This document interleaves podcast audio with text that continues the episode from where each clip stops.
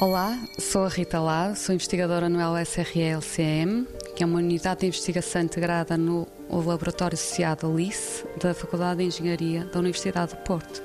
Recentemente foi-me atribuída uma bolsa do Conselho Europeu de Investigação que tem como objetivo estudar os efeitos potencialmente negativos de antibióticos no meio ambiente. Após a administração de antibióticos, quer a animais, quer aos seres humanos, estes vão ser uh, metabolizados pelo nosso organismo, vão, uh, vão exercer o seu efeito e vão ser depois excretados. O que é que acontece? Estes uh, fármacos vão acabar por chegar às estações de tratamento de águas residuais em quantidades muito, muito baixas, mas não são aí totalmente removidos. No caso dos antibióticos, isto acarreta mais uma preocupação, que é o desenvolvimento de, e, e, a proliferação de resistência a antibióticos.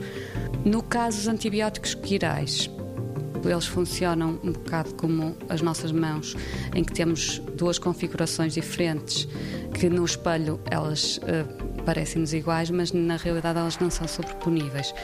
Então, este tipo de, de, de entidades uh, moleculares vão, acabar por, apesar de serem idênticas, vão acabar por ter efeitos nos receptores dos organismos que podem ser diferentes. No caso dos antibióticos, o que se pretende é perceber qual é o impacto destas diferenças a nível tridimensional no desenvolvimento de, resistência a bactérias no meio ambiente, na própria hectare. 90 Segundos de Ciência é uma produção conjunta Antena 1, ITQB e FCSH da Universidade Nova de Lisboa.